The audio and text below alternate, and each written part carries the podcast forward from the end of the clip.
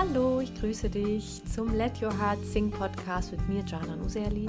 Und ich grüße dich und freue mich, dass du wieder eingeschaltet hast. Und heute geht es um das Thema, den inneren Schweinehund überwinden, wie du es schaffst, endlich regelmäßig deinen Gesang zu üben. Ja, ich habe mich oft gefragt, wie das kommt, dass es Schüler, also einigen Schülerinnen ganz leicht fällt, so eine regelmäßige Überroutine zu finden, während andere damit sehr zu kämpfen haben. Und ja, auch ich war irgendwie zu Zeiten meiner Gesangsausbildung nicht immer so die Vorzeige-Übestudentin. Das heißt, ich habe mich gefragt, welche Faktoren beeinflussen eigentlich unsere Disziplin und welche Faktoren beeinflussen, inwieweit wir sind wir in der Lage, unseren inneren Schweinehund zu überwinden. Und das wirst du eben in diesem Podcast erfahren. Erstens, wie du deine Selbstdisziplin verbessern kannst und du lernst die vier Verhaltenstypen kennen und wirst dann besser verstehen, warum du so tickst, wie du tickst und bekommst auch noch neun Tipps, wie du deine Übemotivation steigern kannst. Also, lass uns mal anfangen mit der Selbstdisziplin. Wie kannst du die verbessern? Ähm, ja, wusstest du, dass es beim Erlernen einer Fähigkeit ähm, also oder einer neuen Fähigkeit vor allem, dass es dabei viel mehr auf die Disziplin ankommt als auf das Talent. Oftmals sind nämlich sogar talentiertere Menschen etwas fauler als etwas weniger talentierte, denn die ruhen sich gern mal auf ihrem Talent aus und so kann man dann, so kann dann jemand, der viel Fleiß und Disziplin hat, später viel weiterkommen als ein vermeintliches Talent. Um deine Selbstdisziplin verbessern zu können, muss dir eins ganz klar sein, und zwar dein Warum. Du musst nämlich ein Ziel haben. Also es muss für dich klar sein, ja, so eine Art Leitstern, deine Vision, wieso machst du, willst du das überhaupt machen, was du hier machst? Ähm, ist das vielleicht der Auftritt auf dem Familienfest, der dir vorschwebt? Oder möchtest du bei einem Casting mitmachen? Oder träumst du von einem Auftritt vor deiner Schule? Oder möchtest du ein Covervideo auf YouTube hochladen? Gesang studieren, mit einer Band spielen? Also, das sind so viele Sachen. Oder willst du vielleicht in einem, endlich dich trauen, in einem Chor mitzusingen? Ähm, oder möchtest du endlich in der Lage sein, ohne heiser zu werden, mit, den, mit deinen Kindern zu singen? Also irgendein Ziel brauchst du, ein Fernziel meinetwegen. Es muss nicht super schnell zu erreichen sein, aber einfach ein Warum.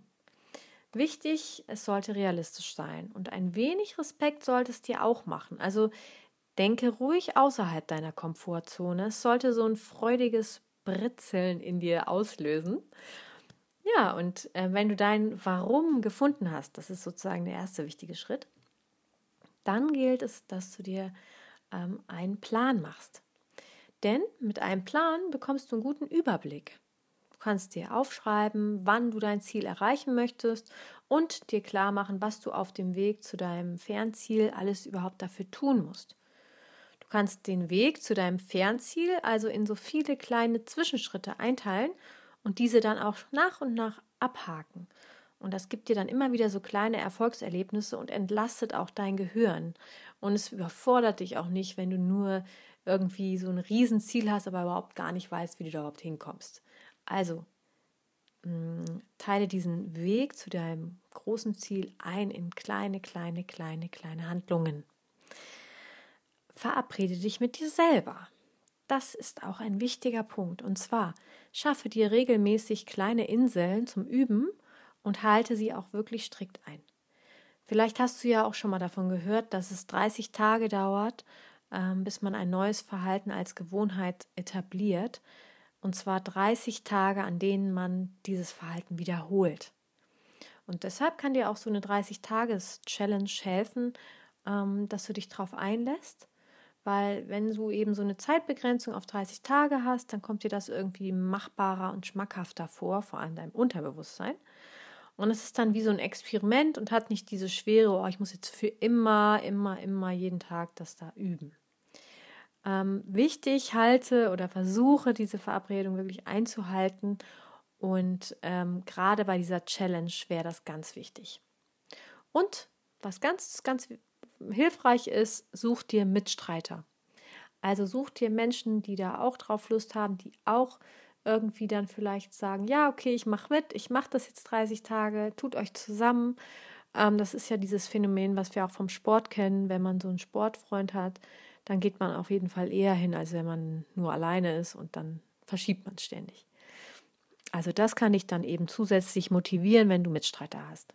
Ich habe es am Anfang schon erwähnt, es gibt eben da vier Verhaltenstypen und die möchte ich dir jetzt einmal ähm, ja, erklären. Ähm, die kommen aus dem Buch Die vier Happiness-Typen von Gretchen Rubin. Das hat das Thema Erwartung und wie Menschen unterschiedlich mit Erwartungen umgehen. Und ähm, Gretchen Rubin unterteilt die Erwartungen in innere, also in Erwartungen, die wir an uns selber stellen. Zum Beispiel wäre sowas wie, okay, ich will singen üben, ich will täglich laufen. Und äußere Erwartungen, die zum Beispiel andere an uns stellen. Also das wäre zum Beispiel, dass ich sage, ja, es wäre toll, wenn du das und das übst bis nächstes Mal. Oder es kann sein, einen Termin einzuhalten, einfach Anfragen von Freunden zu beantworten. Einfach so äußere Sachen, die, die von einem erwartet werden. Und jetzt stelle ich dir mal die vier Grundverhaltenstypen vor, wie Menschen eben nach den äh, Gretchen Rubin, was sie halt rausgefunden hat, wie Menschen damit umgehen. Es gibt erstens die Pflichterfüller. Das sind Menschen, die erfüllen in der Regel innere und äußere Erwartungen problemlos. Die sind immer pünktlich, halten Fristen ein und setzen auch ihre Neujahrsvorsätze alle um. Also so richtig, die lieben das einfach, ähm, diese Pflichten auch abzuhaken und machen das auch. Dann gibt es die zweite Gruppe, das sind die Hinterfrager. Diese Menschen oder Verhaltensgruppen stellen alle äußeren Erwartungen in Frage und werden ihnen nur dann entsprechen, wenn sie diese für sinnvoll erachten.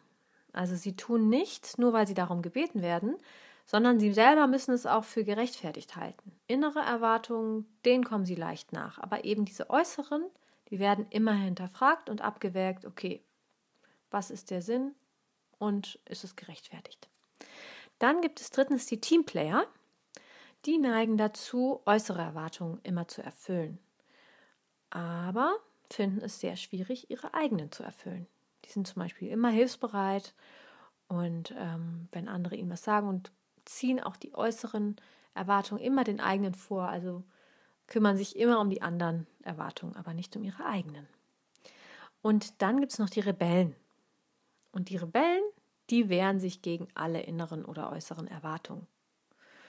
Die wollen immer ihr eigenes Ding machen und verweigern sich auch überhaupt jeglichem Erwartungsdruck. Ja, vielleicht kannst du ja schon eine Tendenz erkennen, wo du dich jetzt selber auch so ungefähr einordnen würdest. Es sind auf jeden Fall auch Mischformen möglich, zum Beispiel Pflichterfüller, Teamplayer kann man sein oder ein Hinterfrager-Rebell und so weiter. Das ist auch möglich. Ja, wie können dir jetzt also dieses, wie kann dir dieses Wissen über diese vier Grundverhaltenstypen helfen, eine bessere Überroutine zu finden? Also, wenn du ein Pflichterfüller bist, dann wirst du vielleicht gar nicht diesen Podcast hören, weil du gar keine Probleme hast, regelmäßig zu üben. Oder aber vielleicht gerade, weil du dir vorgenommen hast, okay, ich höre jede Podcast-Folge, dann machst du es natürlich. Ähm, aber Pflichterfüller haben auf jeden Fall in der Regel kein Problem mit dem Üben, denn wenn du jetzt einer bist, dann richtest du dein Mindset einfach darauf aus und erledigst es. Und wenn nicht, wirst du höchstwahrscheinlich gut mit einer festgelegten Routine oder einem Zeitplan klarkommen. To-Do-Listen sind nämlich genau deins und du liebst es auch, To-Do-Listen abzuhaken. Und du hast auch wenig Verständnis für andere, die nicht so diszipliniert sind. Wenn du jetzt glaubst, dass du eher so ein Hinterfrager bist, dann wirst du dich vielleicht ein wenig in einer Art Analysierschlaufe wiederfinden. Denn die Hinterfrager wollen immer erst alles verstehen, bevor sie sich zu etwas verpflichten. Deshalb stelle immer alle Fragen, die dich bewegen, so lange, bis dir der Sinn von einer Gesangsübung klar ist. Denn so lange du den Sinn einer Übung nicht verstehst, wirst du sie zu Hause natürlich auch nicht ausführen wollen. Und da sei dir einfach von diesem Mechanismus bewusst.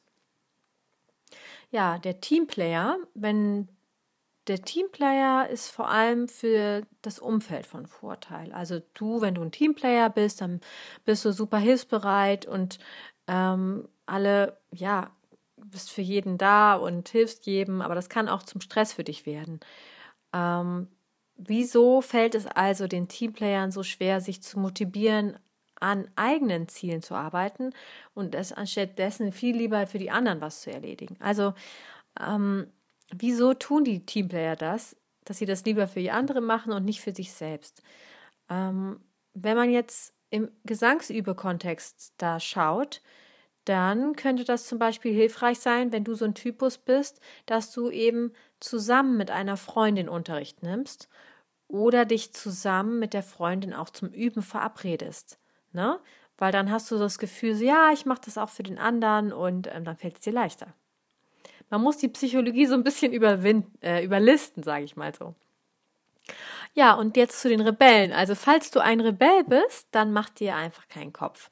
Denn Du bringst dir wahrscheinlich selber das Singen bei und du brauchst wahrscheinlich auch gar nicht meinen Podcast oder meine Hilfe, weil du das einfach so aus eigenen Stücken machst. Du brauchst auf jeden Fall ganz viel Freiheit beim Lernen und gehst lieber mit deinem persönlichen Flow. Also ich habe auch Rebellen als Schülerin und die sind auf jeden Fall so, dass sie total ähm, auch sich einbringen und sagen, wie sie es haben wollen und das ist auch wunderbar. Ähm, es kann natürlich aber auch schon für Rebellen schon die Verpflichtung einfach zu einer regelmäßigen Gesangsstunde könnte schon zu viel sein. Also für Rebellen sind deshalb auch gerade sowas wie so ein Online-Kurs oder Podcast oder Artikel oder irgendwie sowas geeignet, wo du das einfach in deinem Tempo und in deiner Laune ganz durcharbeiten kannst, so wie du das halt möchtest. So, jetzt möchte ich noch zum Abschluss neun Tipps ähm, geben, die deine Motivation steigern. Die habe ich aus der Karrierebibel. Und ähm, genau, jetzt einfach mal Nummer eins. Demotivation abbauen. Also werde dir darüber klar, was dich am Üben demotiviert. Liste alle Punkte auf und schaffe sie, soweit es geht, ab. Zweitens, motivierende Dinge. Was motiviert dich? Weißt du, was dich motiviert? Also, welche Gründe und Dinge lassen dich so üben, dass du darüber die Zeit vergisst? Mach dir das auch, liste dir das auf, was dir da einfällt.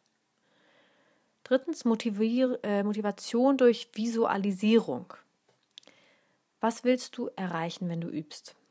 Stelle dir deinen Erfolg vor deinem inneren Auge vor. Das soll dir helfen, den inneren Drang zu wecken, diese Vorstellung in die Wirklichkeit umzusetzen. Ähm, Motivation durch Gefühle Nummer vier ist das. Bringe positive Gefühle mit deinen Zielen und Aufgaben in Verbindung. Gefühle unterstreichen diese und geben uns zusätzliche und langfristige Motivation. Fünftens Motivation durch Belohnung. Belohne dich für deine getane Arbeit. Auch kleine Teilerfolge sollten belohnt werden als Reaktion darauf verbindet das Gehirn das Üben mit etwas Positivem. Mit diesem Trick baut man einige Motivationsprobleme langfristig ab. Also wenn dir das hilft, dich zu überlisten, mach das unbedingt. Sechstens, Motivation durch Erinnerung. Notiere dir deine Anreize einzeln auf kleinen DIN A4, äh, nee, DIN A7 Kärtchen. Ähm, stelle im täglichen Wechsel ein Kärtchen in dein Blickfeld, wo du es immer wahrnimmst. Und Siebtens, Motivation durch Zeitdruck. Viele Menschen lassen sich durch eine Deadline motivieren. Das kannst du auch für dich nutzen, indem du dir selbst Termine zum Üben setzt. Achtens, Motivation durch das richtige Maß.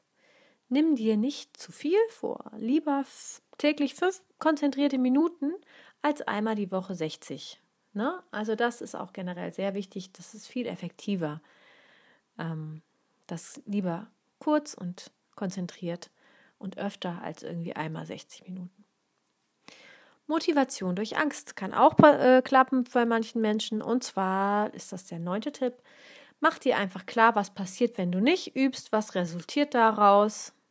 Ja, vielleicht motiviert dich das. Ja, dann nochmal zum Abschluss hoffe ich erstmal, dass dir mein Podcast ein bisschen geholfen hat, neue Erkenntnisse zu gewinnen und dass du vielleicht jetzt ein bisschen motivierter bist, dir eine neue Überoutine oder Übemotivation überhaupt erstmal zu entwickeln. Und ähm, das ist nämlich so, dass dein Übeverhalten einfach dazu beitragen wird, wie schnell du dein Ziel erreichst. Vielleicht hast du aber auch gar kein Ziel und möchtest dich ab und zu mit deiner Stimme beschäftigen. Das ist natürlich auch völlig okay. Aber wenn du dir eben ein Ziel gesteckt hast, dann wünsche ich dir für den Weg dorthin auf jeden Fall die genügende Portion Motivation und auch Disziplin, dass du deinem Ziel Schritt für Schritt näher kommst. Und wenn du Unterstützung brauchst, bin ich natürlich gerne für dich da. Dann melde dich einfach ähm, unter Raum für mit ue-gesang at gmx.de. Ja, und dann sende ich erstmal dir jetzt liebe Grüße und äh, wünsche dir einfach eine schöne Zeit, eine schöne Woche und freue mich, wenn du beim nächsten Podcast wieder dabei bist. Also, liebe Grüße, let your heart sing, deine Janan.